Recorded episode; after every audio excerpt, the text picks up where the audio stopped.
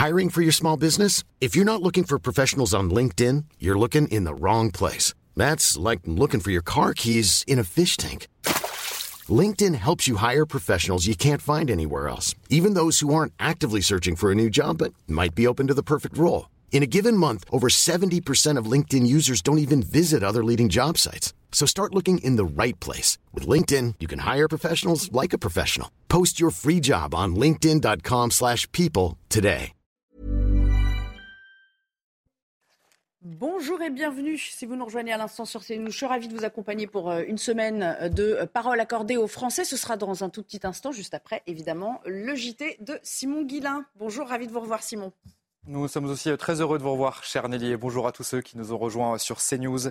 L'exercice militaire Orion se déroule actuellement dans le sud-ouest de la France. 7000 soldats de l'armée de terre, de la marine et de l'armée de l'air sont mobilisés.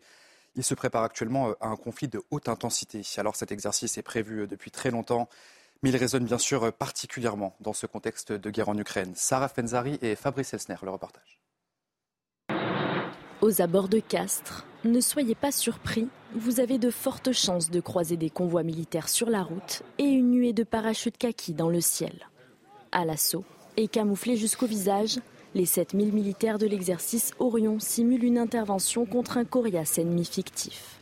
Avant de tomber sur la nuit, on va essayer d'élargir au maximum le dispositif pour que ce qui nous est arrivé à nous n'arrive pas aux deuxième vague, c'est-à-dire maintenir une zone euh, sécurisée au maximum. Prévu depuis 2020, ces manœuvres prennent une signification plus grande encore après l'invasion de l'Ukraine par la Russie. Garantir à nos chefs et nos décideurs politiques que la France a toujours cette capacité en autonome euh, d'ouvrir une porte, d'ouvrir un théâtre pour aller y faire valoir ses intérêts.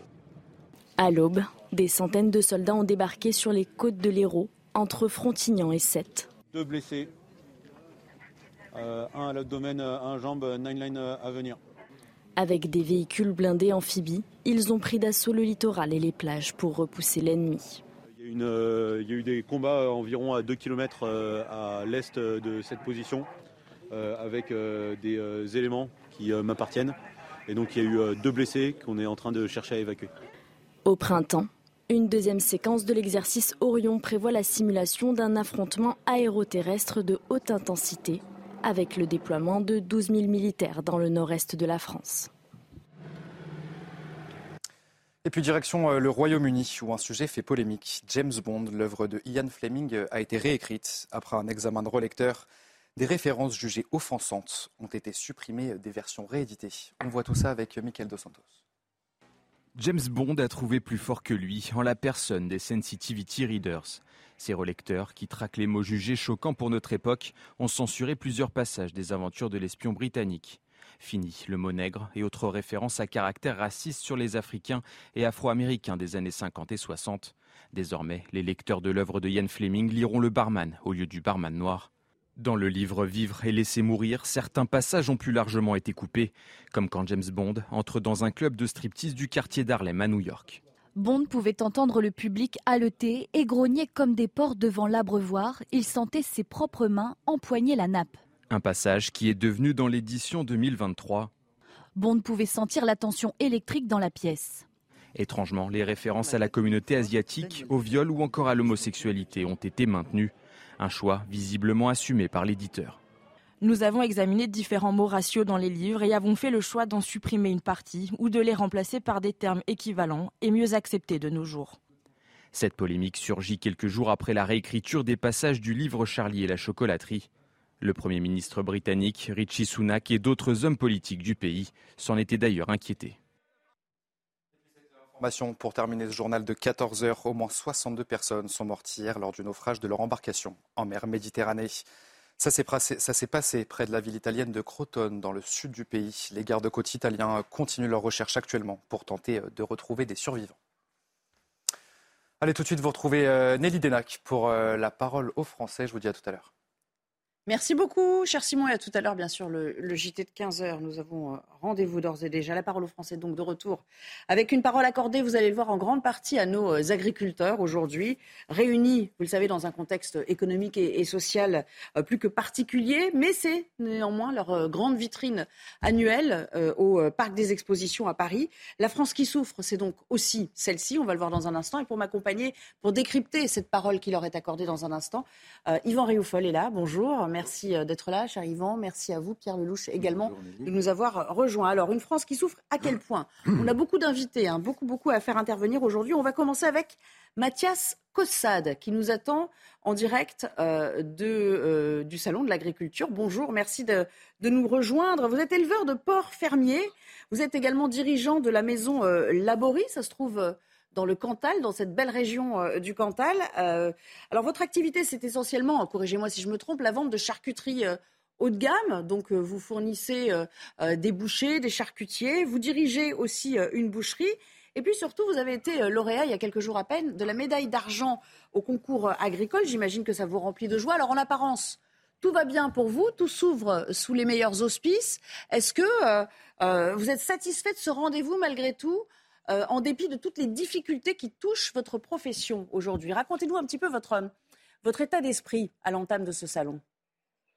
Oui, bonjour. Alors, euh, euh, vous avez tout dit et c'était tout ce que vous avez dit, c'est parfait. On est une entreprise artisanale, une salaison, qui a été créée dans les années 1930 dans Parlant, dans un petit village du Cantal. Et aujourd'hui, on est, je vais répondre à la question en plusieurs parties, mais aujourd'hui, on, est, on est au salon de l'agriculture on est venu pour, euh, pour vendre euh, de, et commercialiser la selle à belle rouge. Et effectivement, il y a totalement deux états d'esprit. C'est-à-dire que d'un côté, on est ravi d'être là. C'est un rendez-vous vraiment unique. C'est euh, une ambiance, une convivialité, un intérêt pour les gens. c'est aussi quand même une vitrine et c'est l'occasion pour nous de parler de notre quotidien, d'expliquer le produit, pourquoi, pourquoi un produit est comme ça, qu'est-ce qu'il y a derrière, le travail des éleveurs, etc. Et dans le même temps, aujourd'hui, euh, on est confronté à plein de problématiques. Euh, pour parler de nous, euh, on, a repris l'intégralité de la filière d'élevage, des élevages en plein air avec des, cochons fermiers lourds, jusqu'à reprendre la, naissance des porcelets à la maternité. Ça fait, en ce qui nous concerne, déjà deux ans qu'en fait, on traverse une crise. Depuis deux ans, depuis février 2021, on a le prix de l'aliment qui a explosé, donc les céréales que l'on donne à nos cochons. On est passé pour Alors, il y a il y a l'image qui fige. On va, on va essayer de rétablir la liaison. Je ne sais pas si, ça peut, si on peut continuer dans ces conditions ou non. On va revenir, on va revenir sur le plateau. C'est pas grave. On va, on va le rappeler, Mathias Coussade. Pierre Lelouch, euh, c'est vrai qu'ils sont confrontés. Euh, je disais, c'est un condensé de toutes les difficultés qui les frappent. Il l'expliquait bien euh, jusqu'à ce que ça, ce que ça s'arrête, ce, ce qui est une interruption. il y a évidemment l'inflation qui les touche en premier lieu parce qu'ils sont tributaires des matières premières pour euh, leur élevage, c'est-à-dire pour la nourriture aussi euh, fournie aux animaux. Euh, et puis, il y a aussi la question des retraites. Alors, il y a eu des évolutions en ce qui concerne les, agriculteurs ces derniers temps, et notamment sur la durée de cotisation, hein, sur, les années qui sont prises en compte, c'est-à-dire les 25 dernières années, et non pas l'ensemble de leur carrière, ce qui leur fait quand même un petit bonus à l'arrivée. Néanmoins, eux aussi vont souffrir en raison de ce facteur pénibilité qu'on avance si souvent. Oui, vous savez, il y, a, un vrai problème dans la profession en général. Euh, les dix dernières années, les dix dernières années, 100 000 exploitations ont disparu. Euh, et on s'attend en plus à ce qu'un tiers des agriculteurs actuels partent à la retraite dans les prochaines années. Donc il y a une véritable hémorragie euh, du nombre d'agriculteurs. ça se traduit par la disparition des petites exploitations et le remplacement par de, des exploitations de plus en plus grandes, beaucoup plus. Ce qu'on appelle les extensives. Industrialisées. Et, ce qu'il fait là, c'est-à-dire des, ports fermiers de qualité, ben, euh, c'est un peu les, derniers des Mohicans. C'est ça qu'il faudrait encourager. Il faut absolument qu'on arrive dans ce pays à maintenir euh, ce qui est le cœur du patrimoine gastronomique de la France, à avoir des petites exploitations et pas nécessairement uniquement des grandes exploitations. Donc l'implantation des jeunes agriculteurs un vrai défi pour notre pays. Et bien sûr, la question de la rémunération des retraites, qui était extrêmement basse jusqu'à ces dernières années, qui reste d'ailleurs pas formidable, le temps de travail, tout ça joue dans l'équation. Et il faut convaincre une jeunesse qui n'est pas nécessairement tournée vers ces métiers de, de s'y impliquer.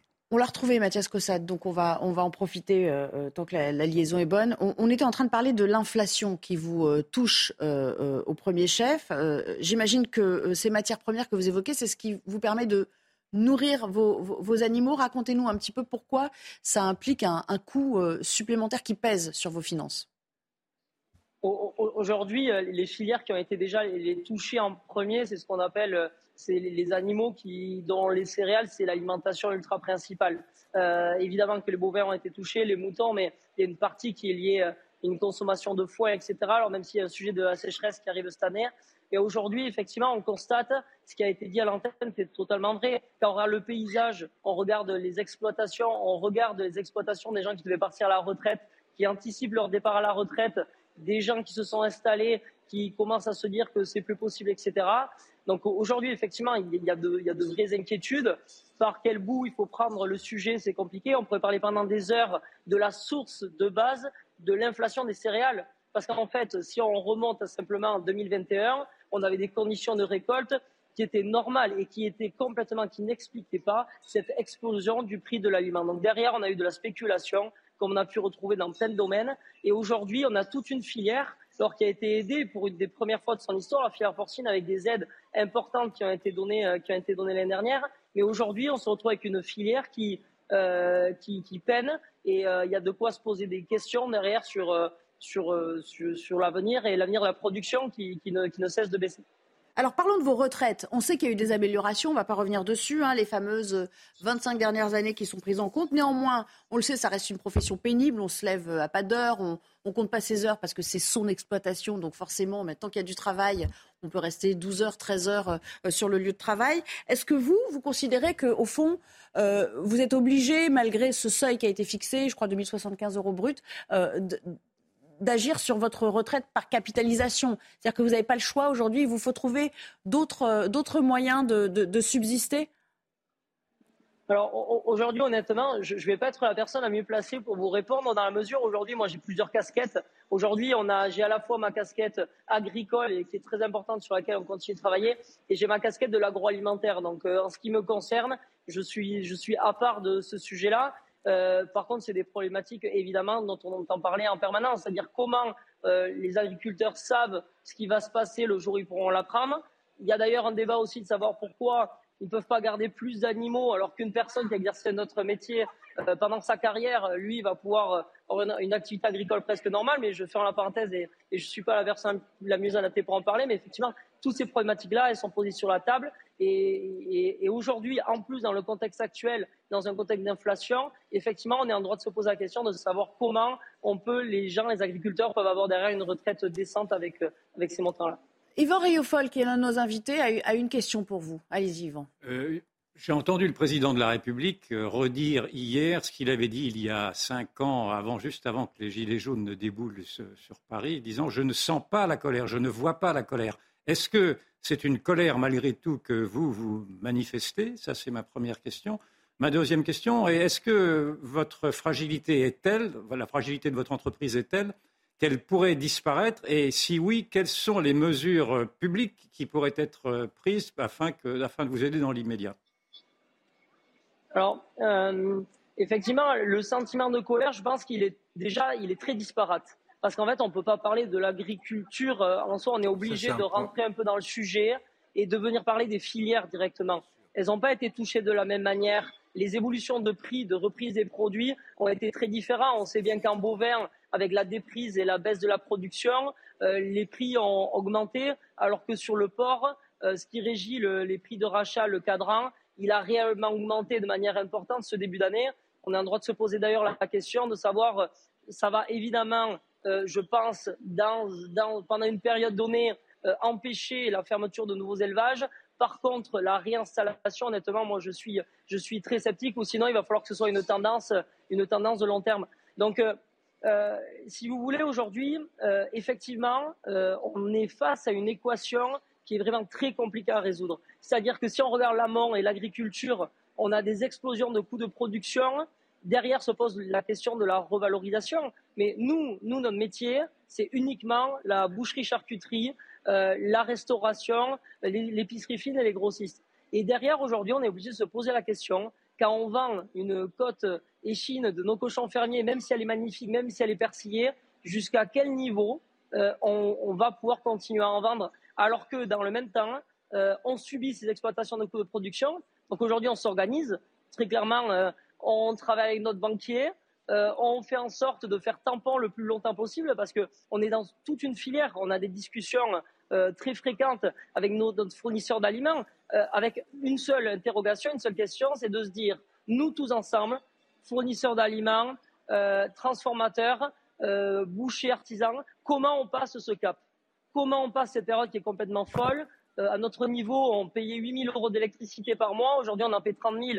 Donc, heureusement, il y a plein de mesures qui sont sur la table. Et honnêtement, euh, je, leur laisse la gestion de ce crise qui est vraiment très compliquée. Il y a une partie des réponses. C'est en train de s'orchestrer. Donc aujourd'hui, le sentiment de colère, je ne peux pas dire que ce soit ce sentiment-là qu'il a. Si je suis en colère, je suis peut-être en colère contre la spéculation. Là, oui, je suis en colère contre la spéculation parce que c'est le quotidien de tous les Français, de l'agriculture, mais vraiment de tous les Français parce qu'on est une chaîne qui est touchée. Et aujourd'hui, ben, il faut s'organiser, essayer de prendre du recul et essayer de. On parie sur l'avenir. On se dit que demain, euh, on espère et on fait tout pour qu'on continue d'être là et continue d'être là tous ensemble. Mais en tout cas, je peux vous dire que c'est sûr, tous les matins, quand vous vous levez, vous vous demandez quelle est la bonne stratégie à adopter si vous ne vous trompez pas. Est-ce que vous êtes aussi en colère contre la concurrence européenne? C'est l'éternel problème quand on parle de, l'agriculture. Évidemment, est-ce que vous considérez que cette concurrence déloyale, eh bien, euh, euh, notre, nos gouvernants ne font rien pour vous protéger adéquatement? Alors, on, a rencontré pour le coup euh, hier le, président Macron. Avec lequel on, a eu l'occasion d'échanger avec le, président du, salaire à Belle Rouge, Jean-Marie Fabre. il a abordé de son directement cette problématique-là et la problématique qu'il y a derrière, au-delà même de la concurrence européenne, on est dans un système et une concurrence mondiale. Et en fait, derrière, le sujet qu'il a abordé directement, c'est de dire aujourd'hui comment on peut tolérer euh, et comment on fait pour que on n'accepte pas qu'il y ait des produits euh, qui ont été produits avec un cahier des charges complètement différent, ils puissent rentrer, venir concurrencer notre production qui est soumise à tout un tas de règles euh, et de réglementations compliquées. 30% de la consommation de porc est importée en France. Absolument. je pense qu'il ne va pas nous démentir. En tout cas, merci beaucoup, euh, Mathias Cossette, d'avoir répondu euh, à nos questions et on vous souhaite un, bon salon malgré tout. Euh, ça, reste une belle vitrine pour vous et, pour pouvoir faire euh, du réseau aussi au, niveau, au niveau local. Pierre, vous le disiez, vous le soulignez justement, c'est vrai qu'il n'y a pas une politique agricole. non, il y a beaucoup de. Il y a, des problématiques très disparates. C'est très, très, très disparate. Et même à l'intérieur de. Je pense au vin, par exemple, il y a, il y a tout et le contraire de tout dans la filière du vin en France. Il y, a des, il y a des vins qui sont devenus des produits de luxe et qui rapportent énormément d'argent et qui sont achetés avant même qu'ils poussent. Je pense aux vins, certains viennent Bourgogne de Bordeaux. Et puis vous avez le bas de gamme euh, qui est en train d'être arraché parce qu'il y a une surproduction et qu'on n'arrive pas à le vendre face à la concurrence étrangère. Sur le cochon, euh, vous avez euh, des choses très très bizarres. Là, vous avez du cochon de luxe, si j'ose dire, hein, de haut de gamme, le qui marche bien. La preuve, c'est qu'il a aussi une entreprise euh, qui produit. Évidemment, ses coûts de production ont augmenté, mais là, les céréaliers ne se prennent pas. Jamais, jamais la tonne de blé a été aussi chère. Donc, pour toute la filière céréalière en France, toutes les grandes coopératives qui font cela, eux gagnent énormément d'argent.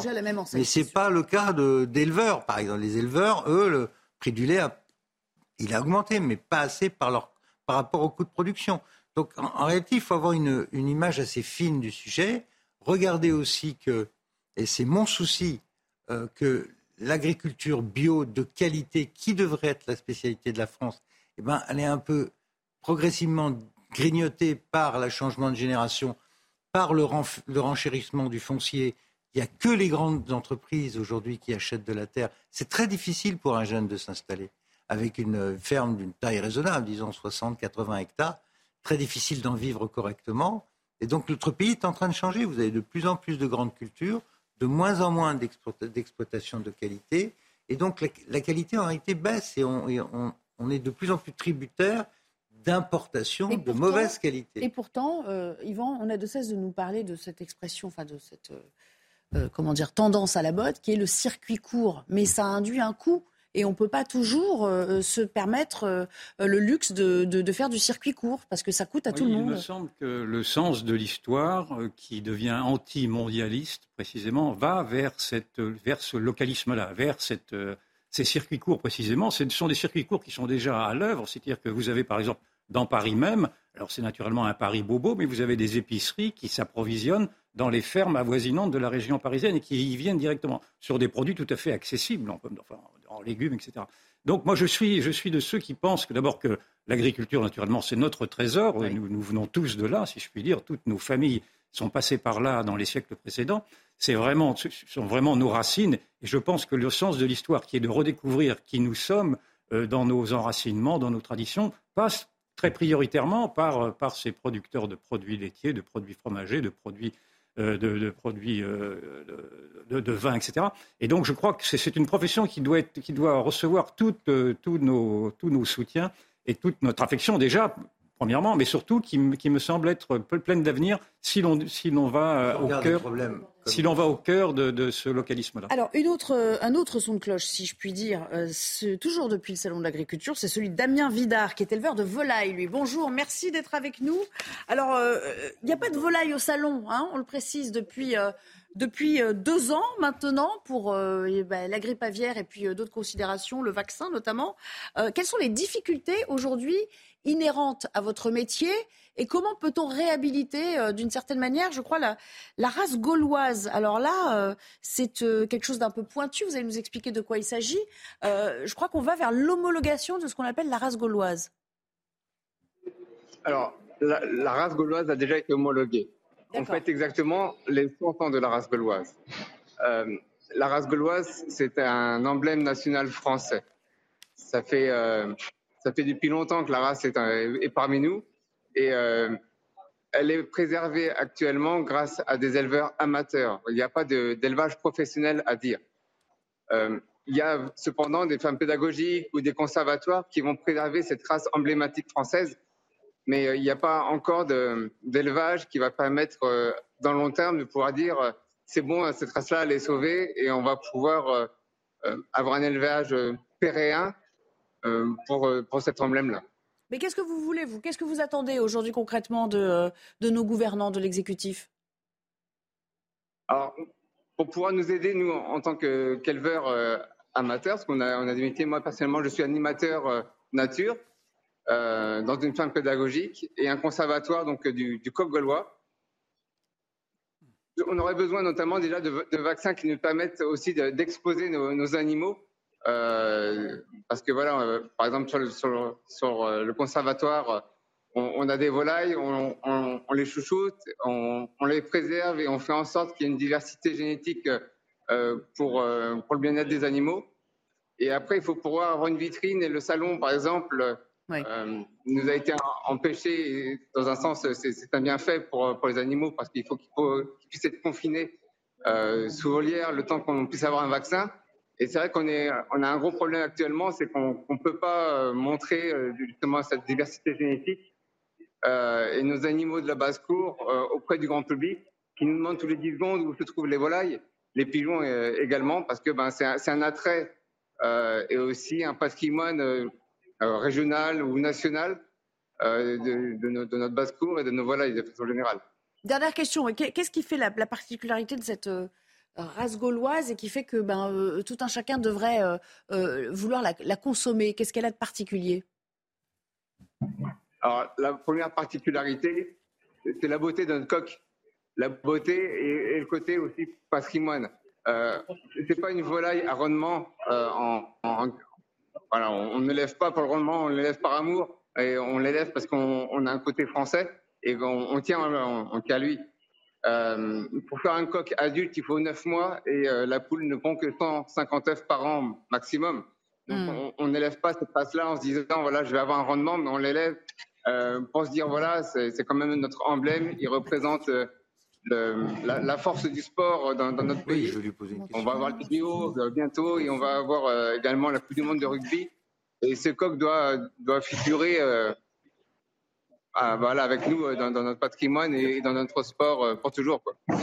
Merci beaucoup en tout cas Damien Vidard de nous avoir euh, présenté hein, cette euh, race gauloise qu'on connaît peut-être peu. Vous voyez, euh, Pierre, c'est la preuve qu'il y a des métiers de niche, on en parlait tout à l'heure. tout le monde n'est pas logé à la même enseigne. Parlant de niche, il faudra peut-être appeler Madame von der Leyen pour qu'elle maintienne l'appellation.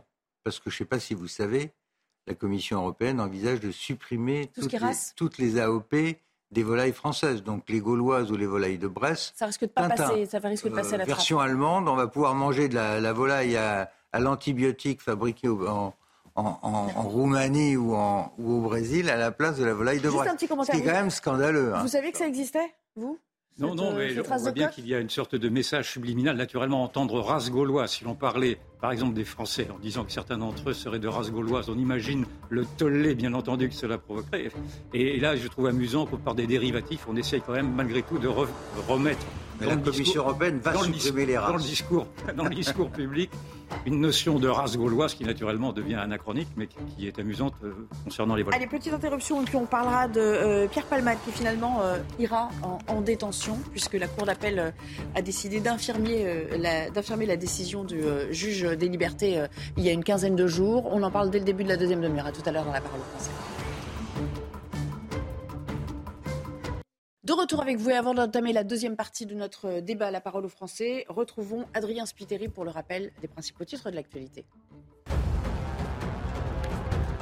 Le nombre de demandeurs d'emploi quasiment stable en janvier. 6800 chômeurs en moins ont été recensés en catégorie A selon le ministère du Travail, soit 3 24 000 chômeurs.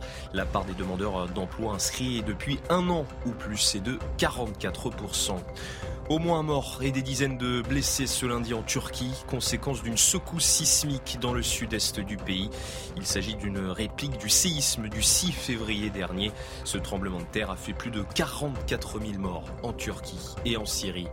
Et puis du nouveau dans l'enquête sur euh, l'origine du Covid-19, l'hypothèse de l'accident de laboratoire en Chine est relancée par le ministère euh, américain de l'énergie.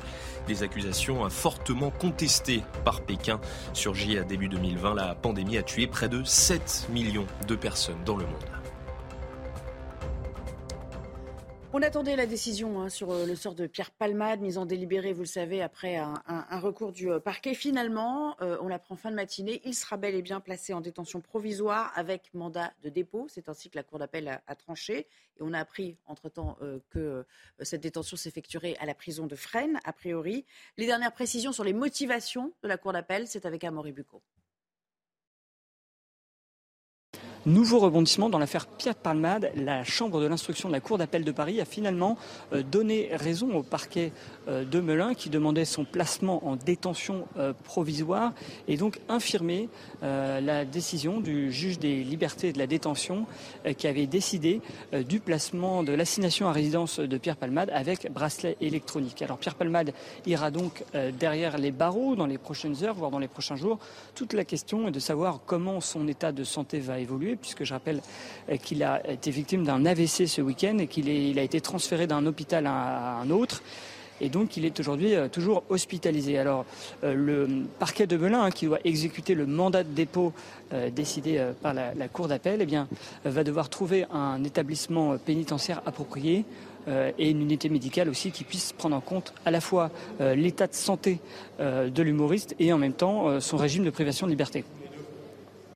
Voilà, et donc on a appris il y a quelques secondes à peine que, euh, a priori, cette euh, détention s'effectuerait à la prison de Fresnes. Bonjour Jeanne Cancard. Alors vous, vous êtes euh, tout à fait ailleurs, vous êtes devant le Kremlin Bicêtre, l'hôpital de Kremlin Bicêtre est hospitalisé, on le sait, Pierre Palmade à l'issue d'un AVC, hein, d'un AVC qu'il a subi ces, derniers jours. Et donc, s'il part effectuer cette détention, eh bien, en toute logique, il partira de là, sauf qu'on ne sait pas à quel moment ce transfert s'effectuera. Oui, Nelly, c'est toute la question et ça revient maintenant au procureur de Melun de décider quand Pierre Palmade pourra être incarcéré pour prendre sa décision, eh bien, il va se rapprocher des médecins de Pierre Palmade qui sont à son chevet ici au Kremlin Bicêtre et aussi des médecins extérieurs, des médecins experts qui vont venir ici à l'hôpital pour examiner l'état de santé de Pierre Palmade et juger eh bien, quand il pourrait être compatible à l'incarcération. Vous venez de le dire, d'après nos informations, eh bien, cette incarcération elle pourrait se faire à la prison de Fresnes, en région parisienne. Pourquoi? Eh bien, tout simplement parce que cette prison dispose d'une unité hospitalière qui pourrait donc accueillir euh, Pierre Palmade et lui prodiguer les soins dont il a besoin. Pour rappel, il est aujourd'hui hospitalisé ici au Kremlin-Bicêtre dans le service de neurologie vasculaire. Merci beaucoup, Jeanne, pour toutes ces précisions. Petit tour de plateau, et puis on ira voir un, psychiatre addictologue qui nous parlera un petit peu euh, euh, des, conséquences peut-être neurologiques hein, de, ce, de, ce, type d'accident euh, cardiovasculaire. Pierre Lelouch, est-ce que, a priori, comme ça, ce revirement de la Cour d'appel vous surprend ou c'était la première décision qui vous avait pris de court, vous? Pas un revirement de la Cour d'appel. Le parquet était cohérent. Le parquet demandait la détention provisoire. Vous savez qu'il y, a trois options en cas d'un délit, euh, soit vous avez un, contrôle judiciaire, moins, moins pénible des mesures, soit un bracelet électronique, soit la détention provisoire, euh, et qui peut être renouvelée dans le cas d'un délit puni au-dessus de 5 ans, ce qui est le cas euh, du délit extrêmement grave qui est reproché, plutôt qui a été commis, parce que malheureusement, il n'y a, pas de doute sur l'accident, par, par palmade. Donc, le, le parquet, lui, avait demandé, le procureur, au nom de la société, avait demandé la détention provisoire.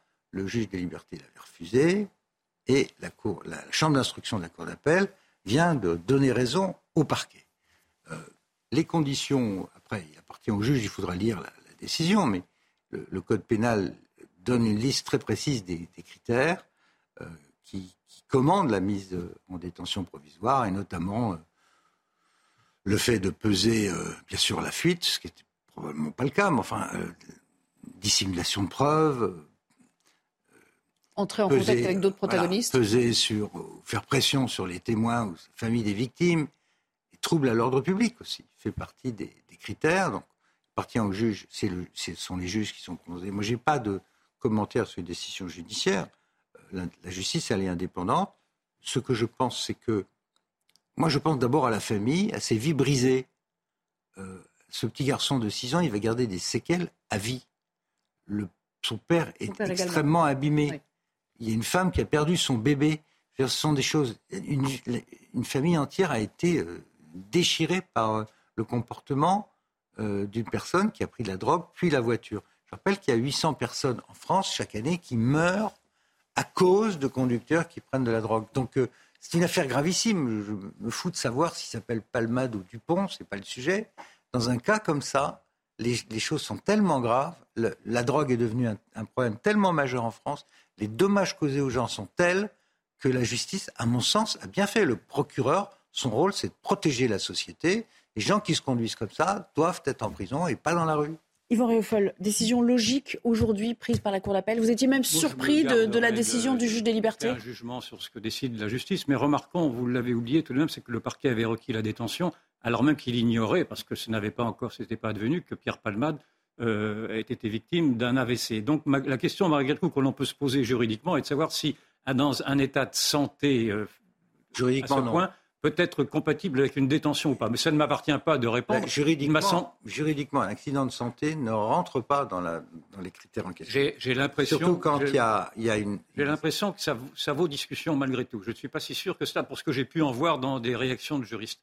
Euh, moi, je, je, me garde bien de trancher. Ce que, la question que je me pose malgré tout, vous dites euh, palmade ou pas palmade, on s'en fout. Oui, mais là, c'est palmade. Et donc, je, je, voudrais savoir si la justice, malgré tout, a rendu son, sa, sa décision dans la stricte, euh, dans la stricte application des termes de sa, de sa jurisprudence, ou si, malgré tout, la justice répond à une pression de l'opinion. Et je pense que la justice n'est pas insensible à cette pression de l'opinion dans la mesure où aujourd'hui, on a bien vu qu'il était apparu à travers la justice, mais à travers tous les corps, euh, tous les corps d'État, si je puis dire, une sorte de méfiance de la France d'en bas vis-à-vis de la France d'en haut aussi. Pour, aller, pour aller vite, parce que je vois que vous, vous, me pressez. Plus que méfiance, c'est défiance. Non, non, non, c'est juste parce qu'on va aller voir un invité. D'accord. Euh. Et donc, je, je pense que nous sommes là aujourd'hui dans cette société de défiance qui oblige la justice à écouter davantage qu'elle ne le devrait peut-être la pression de l'opinion. Euh, là-dessus, je suis d'accord avec vous pour dire que naturellement, euh, toute notre, mm. notre empathie va à la famille et certainement pas à Palmade. Mais je ne voudrais pas qu'au nom du, du fait que Palmade, naturellement, ait à répondre à de sa déchéance, on l'accable à ce point pour qu'il ait, qu'il ait à supporter maintenant tous les, tous les désagréments que réclamerait l'application de la loi. L'application de la loi n'est pas un accablement. On va parler euh, avec euh, le docteur Dan Véléa des conséquences et des séquelles possibles euh, d'un AVC. Bonjour, merci d'être en notre compagnie. Alors, un AVC, on sait qu'il y a des rechutes possibles. On parle de surveillance accrue avec une, phase aiguë, ce qui veut dire qu'il pourrait ne pas partir en détention immédiatement, en toute logique, non? Écoutez, déjà la, la, semaine dernière, donc la question s'est posée euh, sous son placement en établissement spécialisé psychiatrie et addictologie. Les gens oublient souvent que Paul Brousse, le service de Paul Brousse, c'est d'abord un service de psychiatrie lourde avec un service d'addictologie en parallèle, avec les mêmes professionnels qui ont la double qualification. Donc il était mis là-bas justement pour la consolidation du sevrage, mais aussi pour pouvoir le mettre en observation par rapport à un tableau anxio-dépressif que lui-même il a fait part et qui était décelé, avec des tentatives de suicide. Donc c'était vraiment justement pour pouvoir par la suite appliquer la loi, justement, qu'il ne se suicide pas et qu'il n'y ait pas d'extinction de l'action et qu'on ne puisse même pas parler par la suite de, vraiment de ce qui s'est passé. Euh, malheureusement, entre-temps, oui Oui, non, allez-y, allez-y, je, crois que vous aviez fini votre phrase. Malheureusement, entre-temps, est intervenu cet AVC. Euh, il faut savoir que c'est intervenu un AVC, un AVC dans une unité hospitalière, donc avec une surveillance médicale, ce qui a permis rapidement le transfert dans, dans une unité plus adaptée, où il était quand même en réanimation. Donc à partir de là, on peut se poser la question euh, de l'état de, santé de Pierre Palmade ou de tout un autre type de, personnage qui est dans, ce euh, cette même situation. Euh, et il va falloir laisser cette fois-ci parler et les psychiatres sur un risque de suicide, mais surtout les neurologues qui, feront le travail pour voir de quel type d'AVC il s'agit. Est-ce qu'il y a un risque de séquelles par la suite? Est-ce qu'il y a d'autres risques qui peuvent arriver? Oui, alors justement, à, votre sens, est-ce qu'un incident de santé euh, euh, de ce type, avec des séquelles éventuelles, comme vous le dites, au, plan neurologique, est incompatible avec une détention classique où il y a des prisons, où il y a de toute façon un suivi adéquat euh, qui, nécessite, voilà, qui ne comment dire, qui ne s'oppose pas à une détention dans un système carcéral stricto sensu? On, le sait tous, même si on a parfois des idées un peu euh, radicales concernant la détention, euh, que les hôpitaux, euh, les, prisons à l'heure actuelle sont remplies des gens qui n'ont pas du tout leur place là-bas parce qu'il s'agit de pathologies psychiatriques assez lourdes, qui auraient largement la place dans des unités qui malheureusement n'existent pas, même s'ils sont sous régime carcéral, mais des unités avec une surveillance psychiatrique. On le sait tous qu'il existe deux ou trois hôpitaux en Ile-de-France, donc je, je pense que c'est Fresnes l'hôpital qui va être euh, directement euh, visés, avec un service médical avec les moyens qu'ils ont. Donc, s'ils ont les mêmes moyens que dans les hôpitaux euh, classiques de, la, de la PHP ou des autres hôpitaux, ce n'est pas forcément une bonne couverture médicale par rapport à ça. Alors, moi, j'ai une dernière question concernant. Vous parliez de sevrage tout à l'heure. à, quoi ressemble un sevrage quand on a eu un, un tel degré d'addiction que celui de, Pierre Palmade? Combien de temps ça prend de se sevrer C'est la première fois. Hein.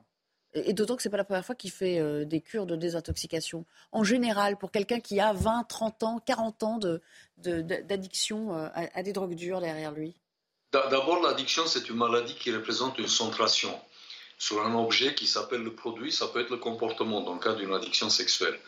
Dans le cas de figure de ce qui a été dit par rapport à M. Palmade, il s'agit de l'alcool, des médicaments, de mélanges avec la cocaïne et de mélanges avec des produits de, de type chemsex, donc les drogues qui facilitent la sexualité.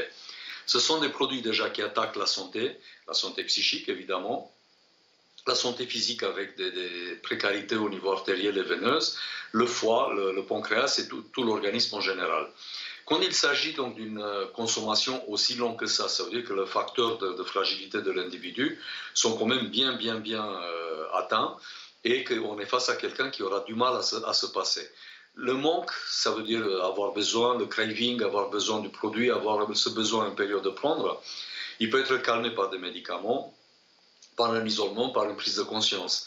Mais c'est un processus très long en, termes, on va dire, de un mois à peu près, si on veut résumer, physiquement et psychiquement pour que l'organisme soit un peu détoxifié. Mais par la suite, le travail de consolidation, sinon ça ne sert à rien, se fait d'habitude dans des postes cures, dans des communautés thérapeutiques, avec des prises en charge en ambulatoire type hôpital de jour ou cabinet libéral. Mhm. Donc là, nous sommes d'accord quand même, et pour se résumer un petit peu sur cette affaire euh, Pierre Palmade, qu'il ne va pas partir demain ou après-demain en, détention, ou vous pensez que AVC, pas AVC, comme on disait tout à l'heure, euh, euh, ça peut tout à fait être ordonné, ce mandat de dépôt immédiat moi, personnellement, je connais euh, l'histoire de seulement de ce qui est raconté dans les médias. Je ne connais pas M. Palma. Pour moi, c'est un patient comme tous les autres, malgré la gravité des faits qui lui sont reprochés et dont il a l'air quand même d'être responsable. Donc, on ne va pas le disculper. Mais c'est quand même, tout d'abord, dans la situation où il se trouve maintenant, un malade, un patient. On doit prendre soin de lui et ensuite la justice fera exactement ce qui est possible à faire avec lui une fois qu'il est en bon état de santé. Pas avant. Avant, ça va être un peu abusif et surtout avec tout, ce tribunal médiatique qui s'est mis en place, le, juger et le condamner déjà, ça, ça prend un peu. Il faut, faut qu'on fasse attention à ne pas créer un, un exemple, quelque chose d'expiatoire.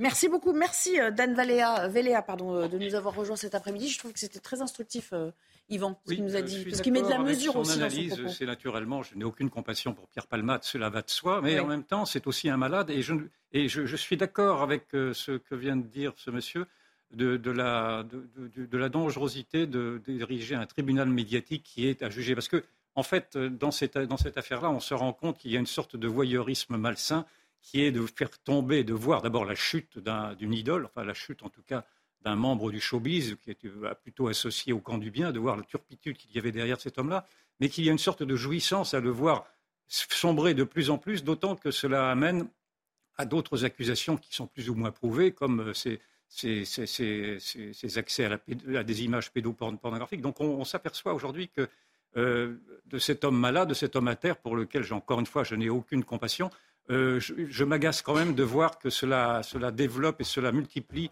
les instincts, les, les- les lyncheurs et tous ceux qui voudraient, son, son- son le- côté médiatique est un et qui facteur voudraient le voir à plus qu'à terre alors qu'il est déjà pas mal.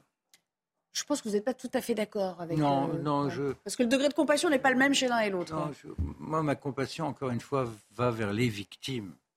Moi aussi, bien sûr. Quant à l'état Prioritairement, de, bien sûr. quant à l'état de santé de celui qui a causé ce drame, je ne le connais pas.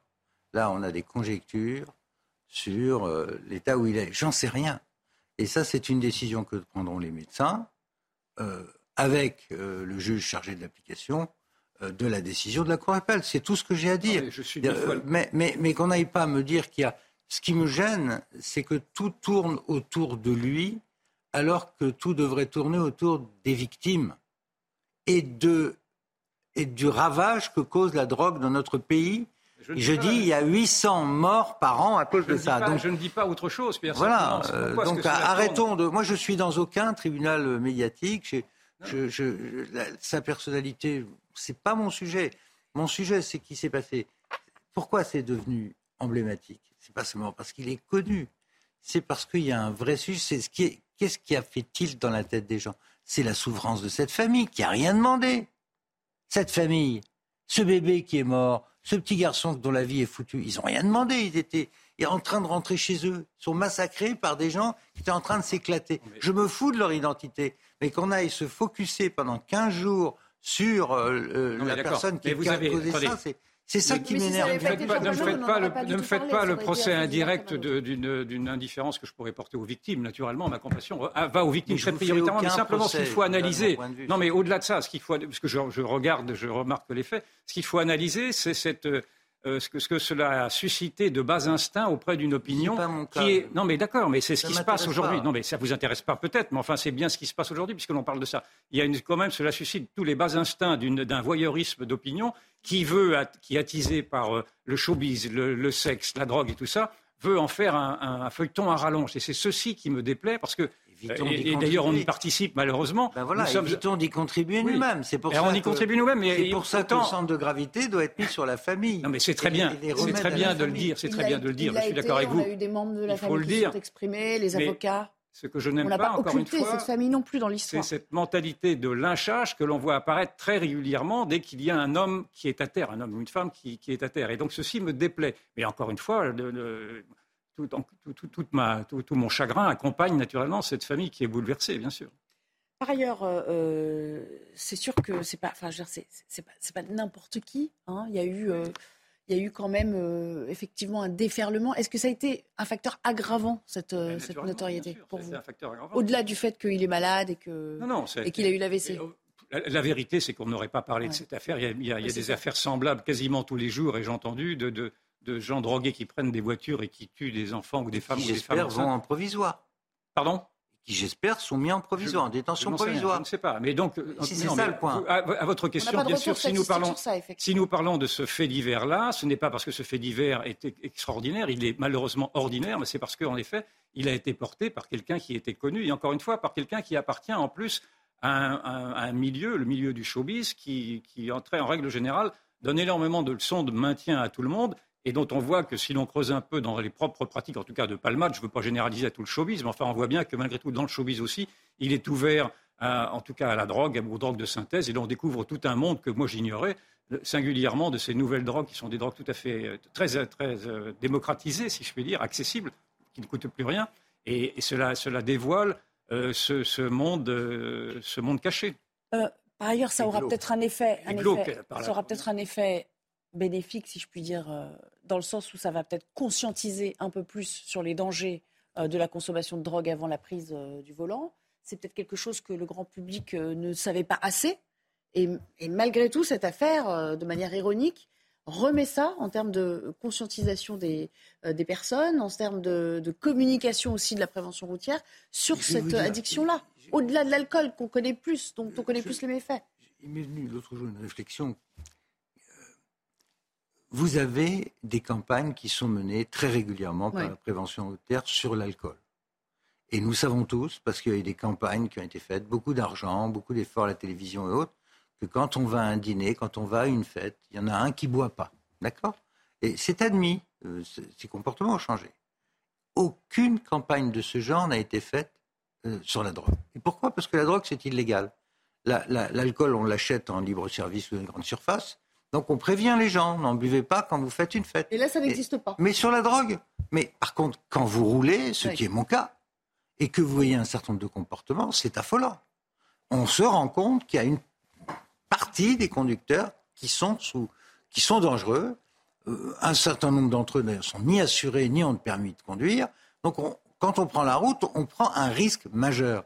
Donc, cette affaire, au-delà de l'aspect euh, communauté, artiste, machin, glauque, etc., c'est surtout, il me semble, euh, l'éducation civique qui en découle pour nos concitoyens ne pas mélanger la drogue et la conduite. Donc ça peut avoir un bienfait. Et j'espère que l'exécutif en tirera euh, une politique de, prévention. si on doit dire toutes les vérités, allons jusqu'au bout et il faut euh, dans ce cas-là admettre que la pratique, que l'usage de la cocaïne est également un usage qui, se, qui est répandu au cœur même de la politique. Nous avons eu des exemples récents euh, de, directeurs de think tanks connus ou de, députés de la majorité qui ont été pris la main dans le sac de, trafic de cocaïne. Et donc je veux bien, j'entends tout à fait cet argument. Il faut bien sûr. De, directeur de Sciences Po. je, je, ne voulais pas donner de nom ni être plus précis, mais enfin, on, a, on, a, on, peut, on peut enfiler des noms.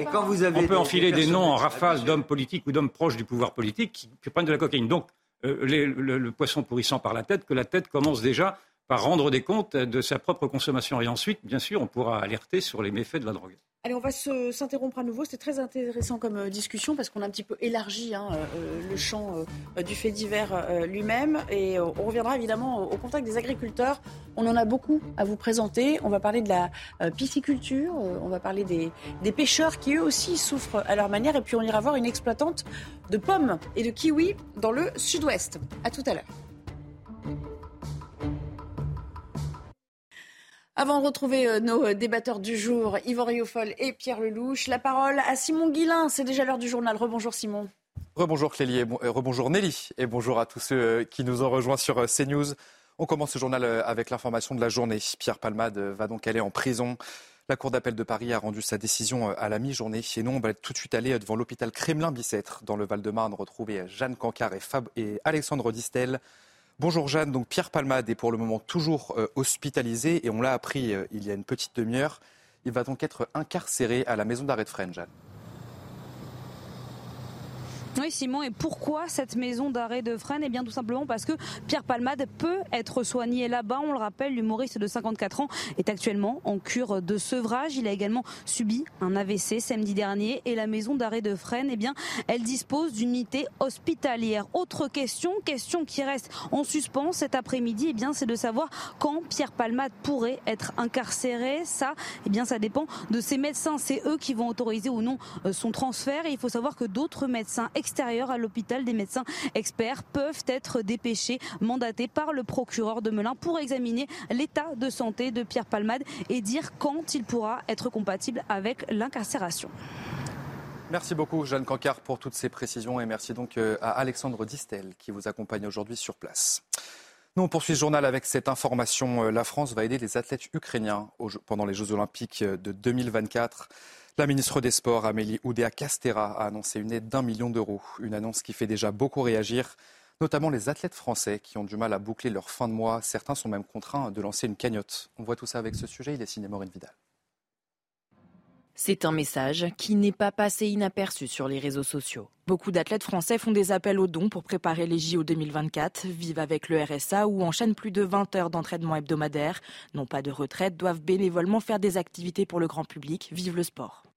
Cet athlète olympique dénonce les difficultés de certains sportifs français, contraints de créer des cagnottes pour financer leur préparation aux Jeux olympiques. C'est une bonne nouvelle qu'on ait des budgets pour le sport français, qu'on est aussi, on est en plein débat sur les retraites. Il y a un gros sujet sur les retraites des sportifs de haut niveau.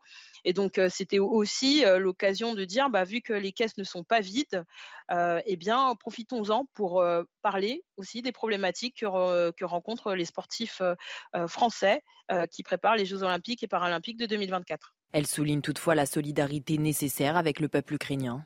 La solidarité internationale à l'échelle du, monde olympique a toujours existé et c'est une bonne nouvelle en tout cas que, la France s'inscrive hein, dans, cette, dans cette solidarité. En France, les sportifs olympiques peuvent toucher les aides de la part de leur fédération, mais la plupart du temps, ils comptent sur leurs sponsors pour financer leur préparation aux Jeux olympiques.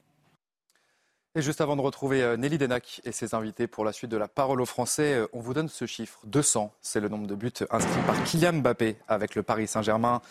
À seulement 24 ans, il rejoint Edinson Cavani comme meilleur buteur du club. Et pour, rappel, hier soir au stade Vélodrome, les Parisiens se sont très facilement imposés face à l'Olympique de Marseille, 3 buts à 0. Chose promise, chose due, vous retrouvez tout de suite Nelly Denac pour la suite de la parole aux Français. Merci beaucoup, cher euh, Simon. On parlait euh, il y a quelques minutes à peine avec vous, euh, Pierre et, Yvan, des, difficultés de nos agriculteurs. C'est à eux qu'on donne la parole aujourd'hui, puisqu'on est en plein salon de l'agriculture, évidemment, vous l'aurez noté, et le ballet des politiques qui est à peine en train de, commencer après la visite présidentielle ce week-end. Et on disait qu'elles étaient disparates. Hein, à chaque situation, finalement, des contraintes différentes. On va voir ce qu'il en est avec Charles Guiriec, qui nous rejoint, qui est fondateur de Poiscaille. Alors, comme son nom l'indique, on parle là de de pêche de, poissons. Vous, euh, vous travaillez sur des projets de vente en direct. Vous avez une expérience, disons, euh, de, gestion hein, de, tous ces, euh, de flux, de toutes ces, de marchandises. Vous avez même, je crois, dans votre carrière, vous êtes passé par, un ministère. Pourquoi la vente directe, selon vous, c'est l'avenir de, je ne sais pas si on appelle ça la pisciculture ou de, de la pêche, on va dire, au sens large. De la pêche parle de petite pêche côtière pour euh, les pêcheurs vertueux avec lesquels on travaille. Euh, pourquoi la vente directe est l'avenir? Parce qu'elle permet de mieux rémunérer les pêcheurs. Euh, L'INRA a étudié nos données. On voit qu'au final, les pêcheurs qui travaillent avec Poiscaille gagnent 15% de plus que s'ils vendaient de manière traditionnelle. Donc c'est un jour de pêche par mois gagné en plus. et on en a beaucoup qui nous témoignent qu'ils peuvent se permettre de pêcher moins grâce à ça. Et c'est ça l'ambition de Poiscaille, c'est de permettre aux pêcheurs avec une meilleure rémunération de pêcher moins pour que ben, les océans se portent mieux au global. Une pêche responsable, parce que c'est un terme un peu à la mode, ça veut dire quoi au juste en termes de volume? C'est-à-dire que on diminue les volumes, on fait attention à préserver toujours l'écosystème? C'est quoi pour vous la, bonne définition? Ah oui, le terme durable, il est, euh, utilisé euh, un peu à tort et à travers. Euh, moi, je suis un ancien ingénieur agro, donc je, voudrais des faits concrets. nous, quand on parle de durabilité, c'est la taille des bateaux, donc 12 mètres maximum. Ils sortent à la journée et ils utilisent que des techniques dites douces ou des engins passifs, donc de la ligne, du casier, de la pêche à pied, de la pêche en plongée. Vous voyez qu'en creuse sont exclus chalut et drague sur lesquels la durabilité est douteuse dans la mesure où il y a des impacts très forts sur les fonds, il y a une très forte consommation de carburant, voire même la rentabilité des entreprises qui pêchent aujourd'hui au chalut avec de l'énergie chère euh, est menacée.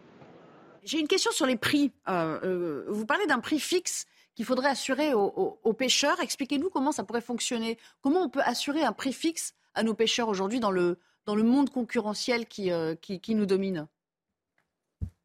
Ben, Nous, aujourd'hui, avec Poiscaille, on garantit aux pêcheurs une grille de prix en leur garantissant un débouché. Euh, et donc, euh, à l'autre bout, le consommateur, lui, paye un prix fixe également. C'est-à-dire que chaque euh, panier de la mer Poiscaille, euh, qu'il a réservé sur poiscaille.fr, vaut 24,90 euros.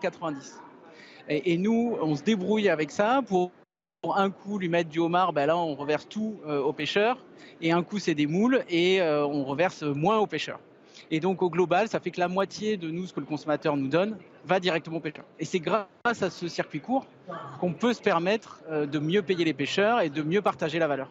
Alors moi j'ai une dernière question un peu liée à l'actualité euh, récente qui nous a euh, beaucoup occupés, y compris sur notre antenne. Et puis après je laisserai la parole à nos débatteurs qui veulent aussi, j'en suis sûr, vous poser des questions. Ça a l'air assez fascinant ce que vous faites. comment est-ce qu'on est ressorti de la, la guerre de la pêche avec nos, nos voisins anglais? Plutôt vainqueurs ou plutôt perdants?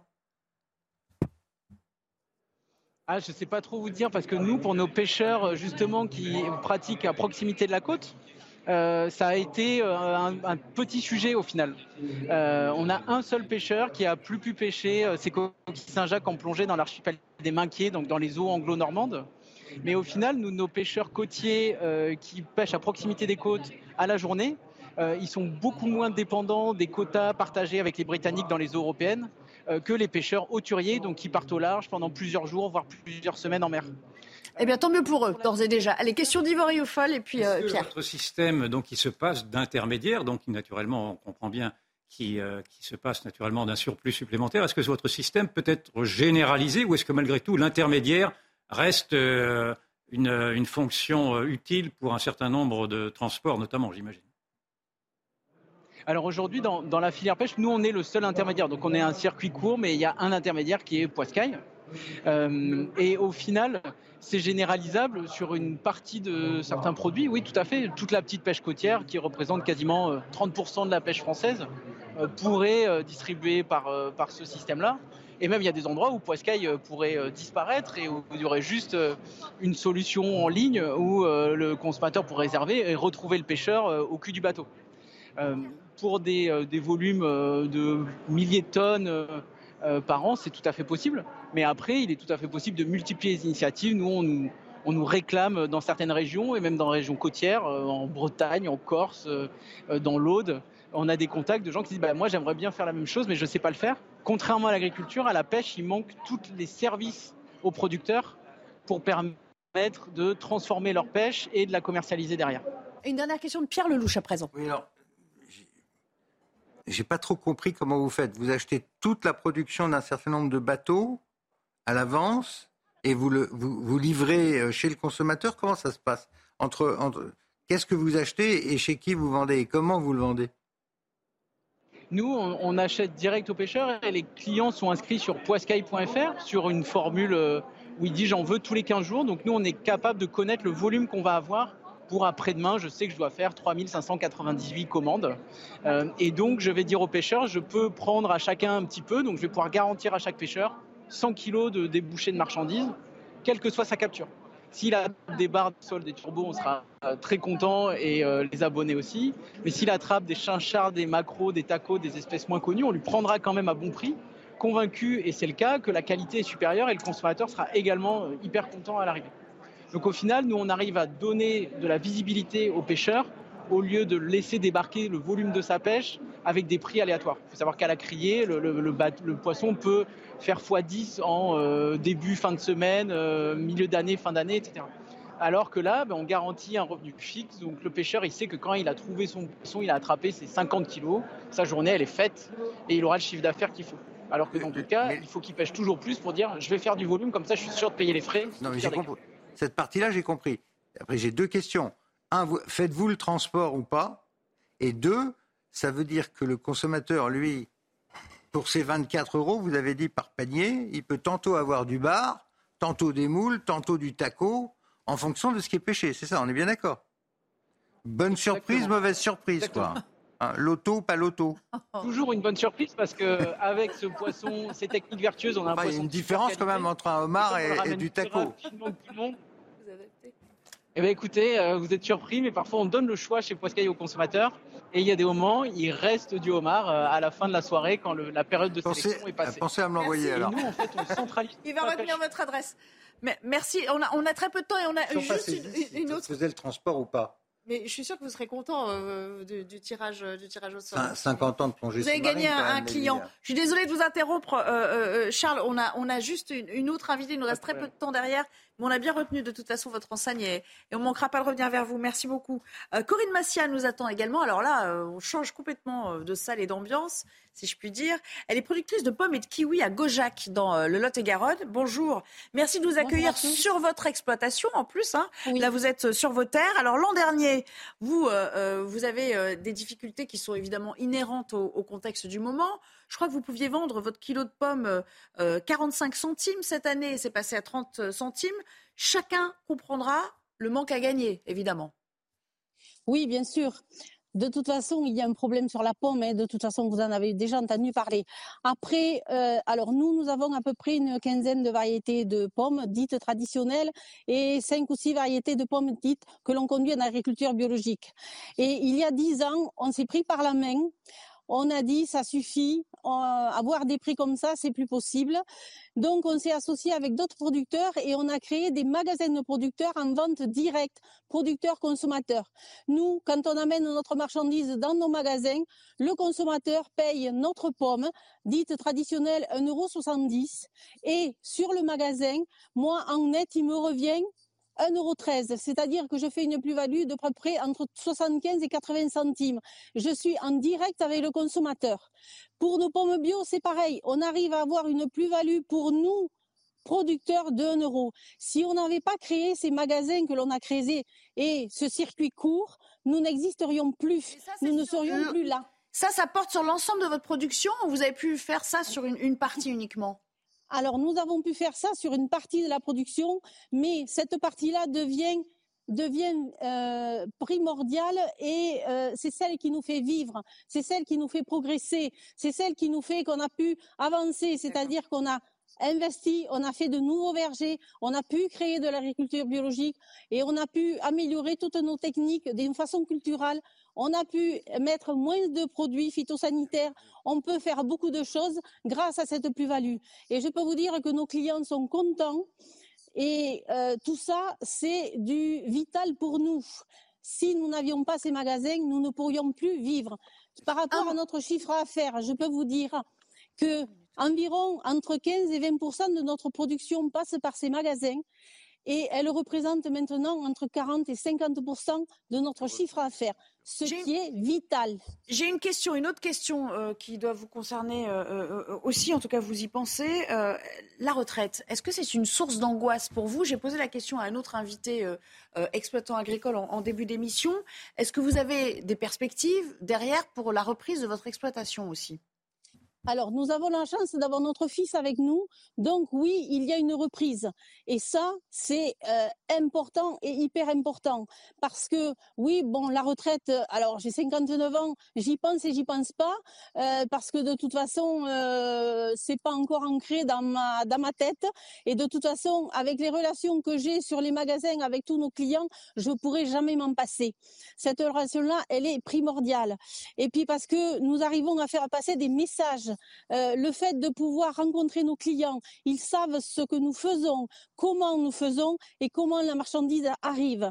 Et je voudrais dire quelque chose qui est hyper important, c'est que nous, nous avons une suite et nous espérons que notre fils pourra continuer à vivre de ces terres. D'abord une chose, contrairement à tout ce qui est dit, la terre, elle nous fait vivre. Nous ne sommes pas là pour la faire mourir. Donc, euh, c'est faux beaucoup de fois. Il ne faut pas mettre tout le monde dans le même panier. Ensuite, si nous arrivons et nous perdons, nous perdons énormément de production, c'est-à-dire que petit à petit, il n'y a plus de renouvellement au niveau des exploitations.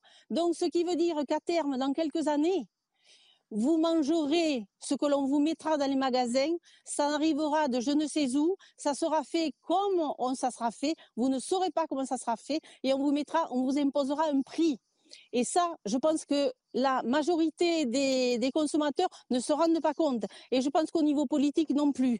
Après, je voudrais dire une chose, c'est que nous sommes là, nous avons nos magasins, nous fixons nous-mêmes notre prix de vente. C'est-à-dire que nous estimons qu'à ce prix-là, nous pouvons vivre, nous pouvons nous tirer un revenu et le consommateur est gagnant et il peut consommer. Je dois vous dire que moi, sur mes magasins, mes pommes sont entre 1,70€ et 2,60€. Et à ce prix-là, j'estime que le consommateur peut consommer de nos pommes et nous, on arrive à avoir un revenu décent. Merci beaucoup, Corinne Massia, pour votre témoignage. Je pense qu'il était très fort et je pense que tout le monde aura compris le message cet après-midi. C'est tout le temps qui nous restait. On a déjà un petit peu euh, poussé les murs. Merci, Pierre. Vous reviendrez avec plaisir, Oui, avec plaisir. Hein, sur ce format ou euh, dans 90 minutes info. Ah bah oui, j'aime beaucoup Vous êtes récurrent également. Yvan, merci beaucoup pour votre participation également dans un instant. L'heure des livres et puis euh, bien sûr 90 minutes info qui sera assurée par euh, Mickaël Dorian aujourd'hui. Excellente fin d'après-midi sur notre antenne et à demain, 14h.